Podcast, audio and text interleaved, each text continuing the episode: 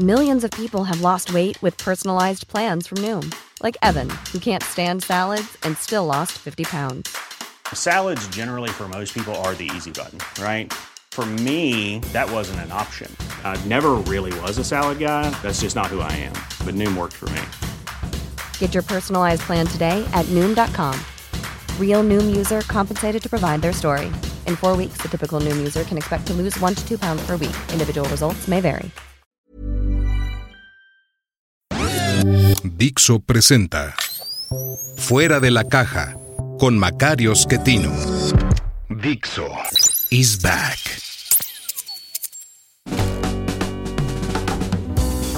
Bienvenidos, esto es Fuera de la Caja. Yo soy Macario Schettino, le agradezco mucho que me escuche en este análisis de lo ocurrido durante la semana del 9 de abril de 2023, Semana Santa. Eh, una semana breve en términos noticiosos, pero fue realmente sustanciosa.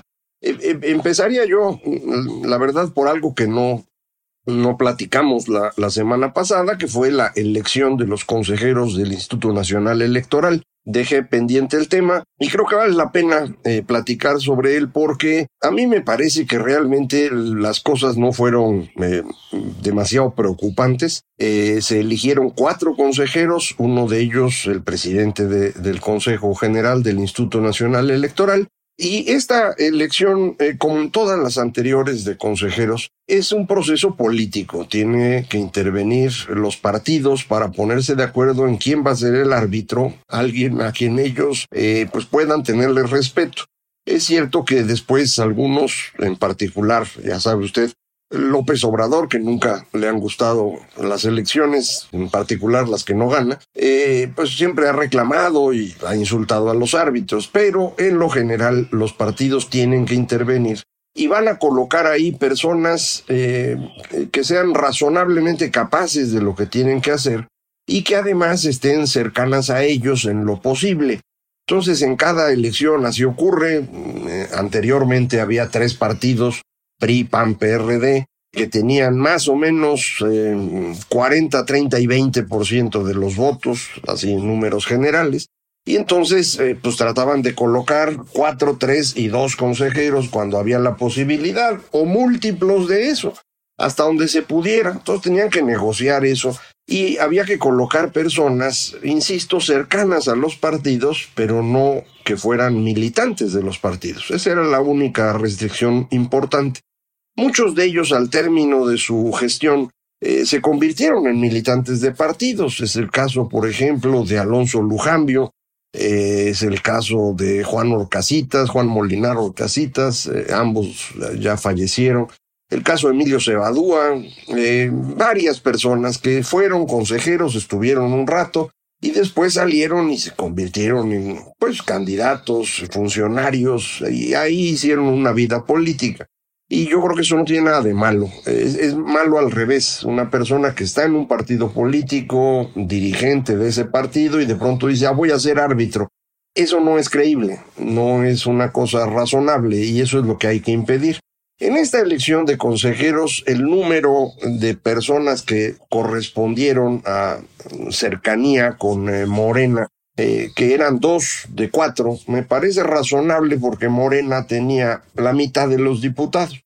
Eh, entonces ahí yo no veo problema y me parece muy razonable. El problema es cuando esas dos personas eh, son militantes de Morena y esa era la preocupación que había con la señorita Berta eh, Alcalde, hermana de la secretaria del Trabajo, hija de Berta, eh, la que fue contralora en el gobierno de López Obrador en la Ciudad de México y se convirtió en alguien muy cercano a él, eh, estuvo como dirigente de Morena, aunque esa es la mamá, no la hija, eh, Berta, alcalde misma, estuvo participando como miembro de Morena, como el dirigente de Morena en muchas eh, ocasiones. Entonces me parece que no era persona adecuada y creo que era lo más lógico eh, que la oposición exigiera el, sorteo.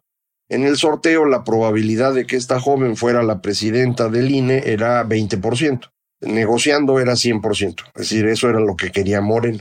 Entonces me parece que estuvo bien como ocurrió y quien queda a cargo, la señora Tadei, digamos, tiene una trayectoria en, institutos electorales ya larga, sabe del tema, eso es muy importante, eh, pero sí tiene una cercanía muy marcada con Morena. Eh, creo que le correspondería a ella actuar de una manera bastante imparcial en este momento y ahí es donde creo que está fracasando. Casi de inmediato hubo una reunión con el secretario de Gobernación, cosa perfectamente lógica. Eh, las elecciones y la Secretaría de Gobernación tienen que platicar todo el tiempo, pero la forma como se hizo no fue tan lógica. Se hizo en instalaciones del INE, según entiendo, pero pues prácticamente quien eh, llevaba la reunión era el señor Adán Augusto, los personalizadores del color de Morena, eh, la señora Tadei dice se va a bajar el sueldo para responder a lo que el presidente ha exigido. Eh, ese es un acto totalmente eh, populista, no tiene sentido. Lo habían hecho en el Consejo General anterior es decir, el consejo este que no les gustaba con eh, Lorenzo Córdoba y Ciro Murayama y todos los demás, ellos habían acordado bajar el sueldo, no lo pudieron hacer porque uno de los consejeros levantó un pleito contra esa decisión en la corte, lo ganó y tuvieron que reinstalar los sueldos anteriores. Eh, hacerlo ahora eh, es, una, es una actitud a mí me parece grosera de parte de la presidenta del INE, es una mala idea. Eh, de forma pues que el arranque no me gusta, el arranque de la presidenta del INE, nombra a alguien como encargado de despacho de la Secretaría Ejecutiva. Eh, la idea de nombrar a alguien como secretario de despacho puede ser buena en el sentido de que alguien tiene que estar a cargo en lo que se define formalmente quién se va a responsabilizar por la oficina, pero también puede ser una manera de evitar que esto se vote en el pleno del Consejo General. Si no se vota, la persona que se quedó a cargo de despacho se puede seguir. Y esto podrían hacerlo con todos los demás eh, secretarios ejecutivos, directores generales, etcétera. Sería una muy mala cosa. El Consejo General es el quien tiene que decidir. No, no digo que eso vaya a ocurrir. Digo que si fuese el caso, y podría serlo, eh, estaría muy mal. Entonces, esa es la parte que me preocupa.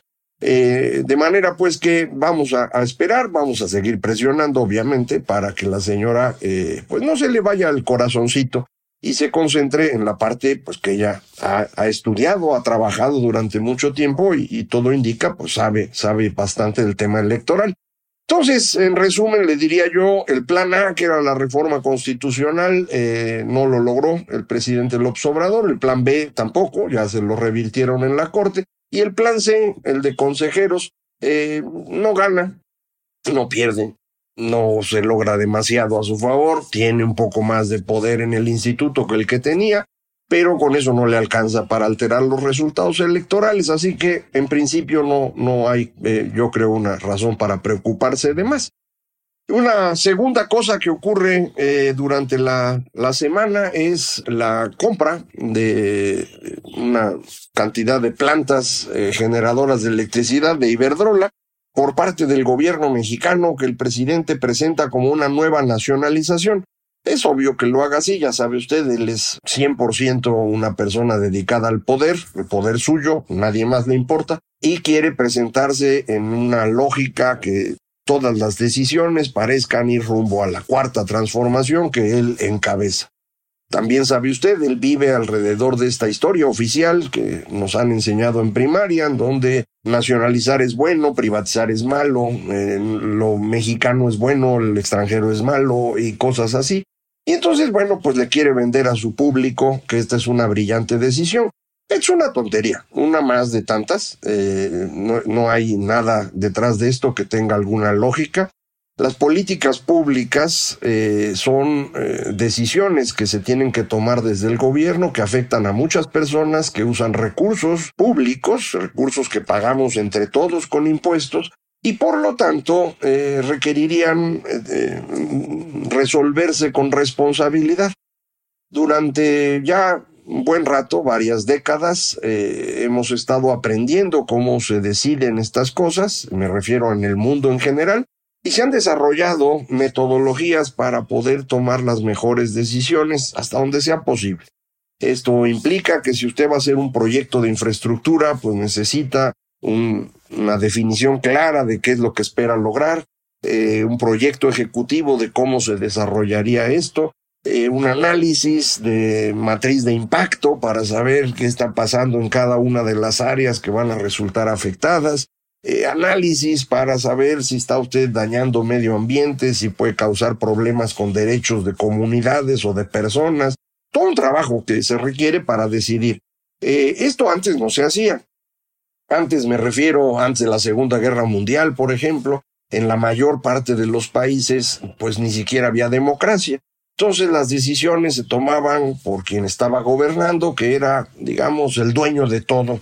Esa es eh, propiamente hablando la forma como funcionaban los monarcas. Y recuerde usted, hay monarcas, por ejemplo, en Europa hasta la Primera Guerra Mundial, eh, después de eso hay un desorden general, hay personas que no son monarcas pero actúan como tales, por ejemplo Stalin en, eh, la Unión Soviética o el señor Hitler en Alemania, y las decisiones las toman ellos y no hay nada que discutir.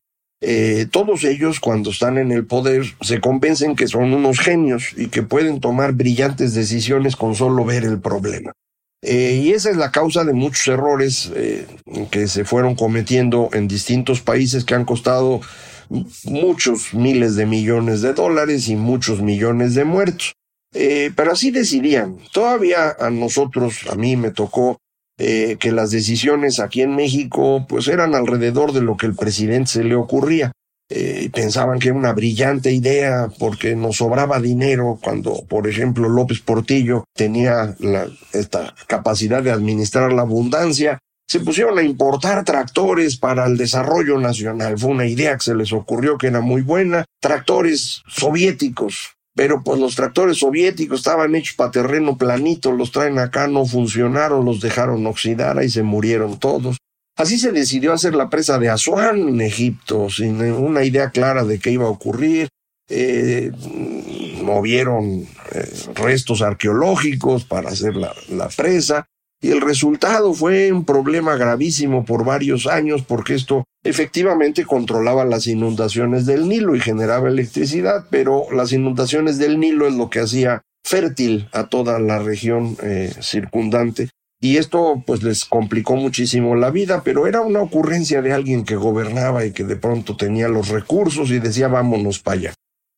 Y nosotros en México habíamos estado tratando de, limitar esto y para ellos establecieron procedimientos en cómo se deben tomar las decisiones y personas que estudian los, eh, cada eh, medida de política pública y, el presentar, le digo, la matriz de impacto, el proyecto ejecutivo, el, tener objetivos claros. Eh, en este gobierno nada ha sido así, todas son decisiones del señor López Obrador, que como usted sabe es un ignorante en todo aquello que no sea la concentración de poder en su persona.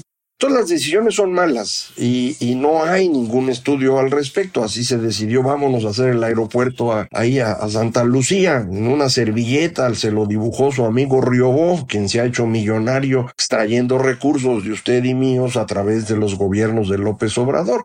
Eh, ahí está su aeropuerto, no, no funciona. Ah, obviamente puede recibir aviones y ya hicieron ahí una terminal decente, eh, pero pues no tiene un funcionamiento porque no tiene sentido tener ese aeropuerto ahí.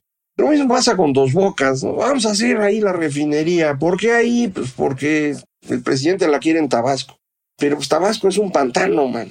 ¿Por qué vas a ir a construir ahí? Te puedes mover tantito hacia Veracruz, en donde hay terreno más firme, y ahí puedes hacer tu refinería. O mejor, no hagas nada. Si haces tu análisis de costos y demás, te das cuenta muy fácil, como lo escribimos muchos en su momento, que era preferible comprar refinerías que están ya viejas y depreciadas en Estados Unidos y usarlas para producir nuestra gasolina. Eh, sale mucho más barato y haciéndolo fuera de México, pues te quitas de encima al sindicato, que es un problema.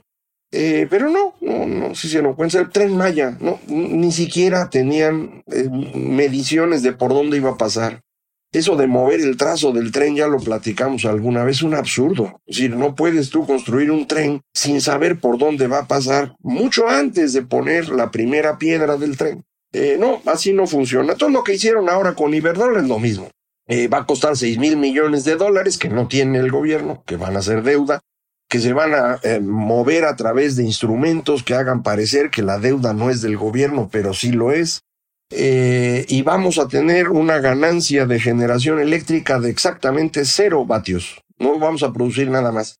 Es lo que ya se está produciendo. Nada más en vez de que lo produzca Iberdrola, lo va a producir Comisión Federal. Si todo funciona como ha funcionado hasta el día de hoy, eso va a significar un incremento de 30% en el costo, porque esa es la diferencia de costo entre Comisión Federal e Iberdrola. Eh, puede tener esto que ver con tantas cosas que a lo mejor no ocurre, pero seguro no va a bajar, eso es seguro. Eh, no tenemos ninguna ganancia en esta, en esta compra, nada. Salvo que usted considere una ganancia que Comisión Federal controle más de la mitad del mercado. Pero si una empresa controla más de la mitad del mercado, entonces esa empresa va a decidir el precio al que usted paga. Eh, no entiendo por qué eso a usted le parecería una buena idea. Al revés, o a lo mejor usted cree que Comisión Federal está pensando en usted, que el señor Manuel Bartlett se levanta en la mañana y dice, oye, ¿cómo lo ayudo? Si usted cree eso, pues usted un ingenuo o una ingenua. Eso no pasa, ¿no? Los gobiernos no son entes benevolentes pensando en sus eh, gobernados. Los gobiernos son una organización, organizaciones muy grandes de seres humanos que tienen las mismas necesidades y los mismos eh, gustos que cualquier otra persona en otra parte, pero tienen una diferencia, no tienen responsabilidad. Si deciden hacer algo mal y lo hacen y, se roban dinero o causan un daño, pues no va a pasar nada. En una empresa privada esto sí tiene efectos de inmediato y los corren eh, o incluso les fincan responsabilidades. En el gobierno no, en el gobierno todo depende de qué tanto respaldo político tenga usted. Si tiene usted respaldo político, puede hacer las tonterías que sea. Si no lo tiene, puede usted ser el mejor funcionario y va a acabar en la cárcel. Eso no tiene nada que ver, pues, con el desempeño, sino con el control del, eh, político. De manera que lo que se hizo con esta decisión es eh, complicarle la vida a los mexicanos, una vez más. Eh, va a tener Comisión Federal control de más de la mitad del mercado. Esto va a elevar los costos. Eh, para que esos costos no repercutan en las personas, el gobierno da un subsidio. Lo ha hecho desde hace tiempo.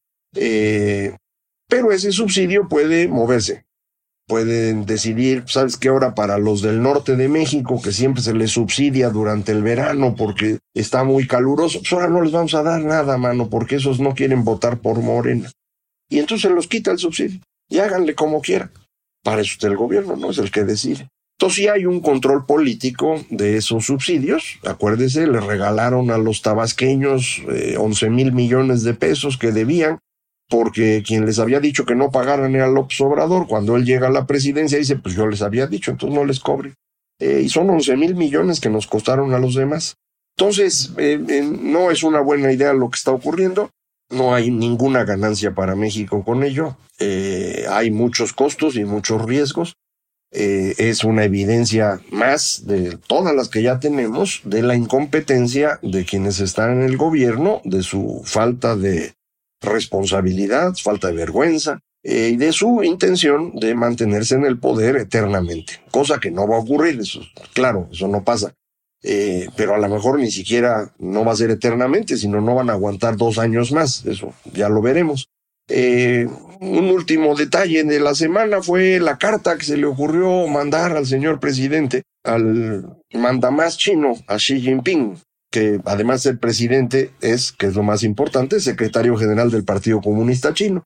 Le mandó una carta con redacción de primaria eh, llena de tonterías, como muchas otras que ha escrito alguien que escribe para el presidente, a lo mejor es él mismo, podría hacerlo por la forma como está escrito, eh, mereció la respuesta de la portavoz del Ministerio de Relaciones Exteriores, de allá, decir, un tercer nivel.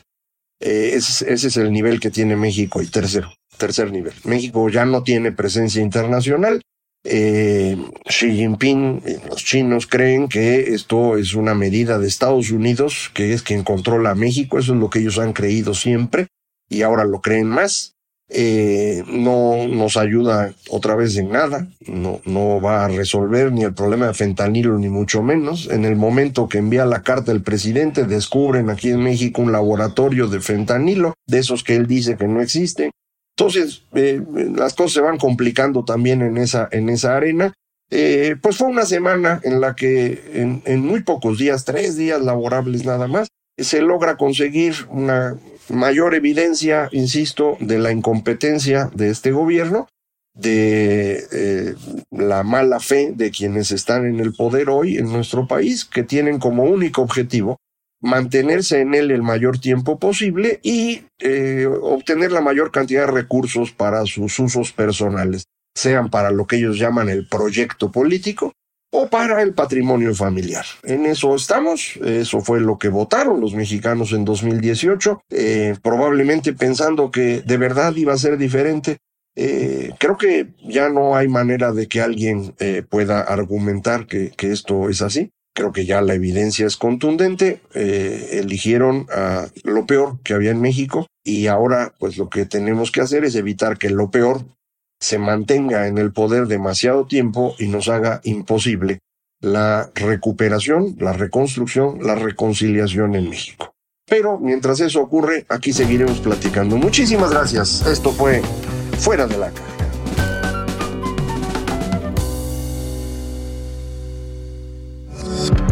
Dixo is back. When you make decisions for your company, you look for the no-brainers. And if you have a lot of mailing to do, stamps.com is the ultimate no-brainer. It streamlines your processes to make your business more efficient, which makes you less busy. Mail checks, invoices, legal documents, and everything you need to keep your business running with stamps.com. Seamlessly connect with every major marketplace and shopping cart Schedule package pickups and see your cheapest and fastest shipping options from different carriers with rates up to 89% off USPS and UPS rates. And with the stamps.com mobile app, you can take care of mailing and shipping wherever you are. Make the same no-brainer decision as over 1 million other businesses with stamps.com. Sign up with code program for a 4-week trial plus free postage and a free digital scale. No long-term commitments or contracts. That's stamps.com. Code program.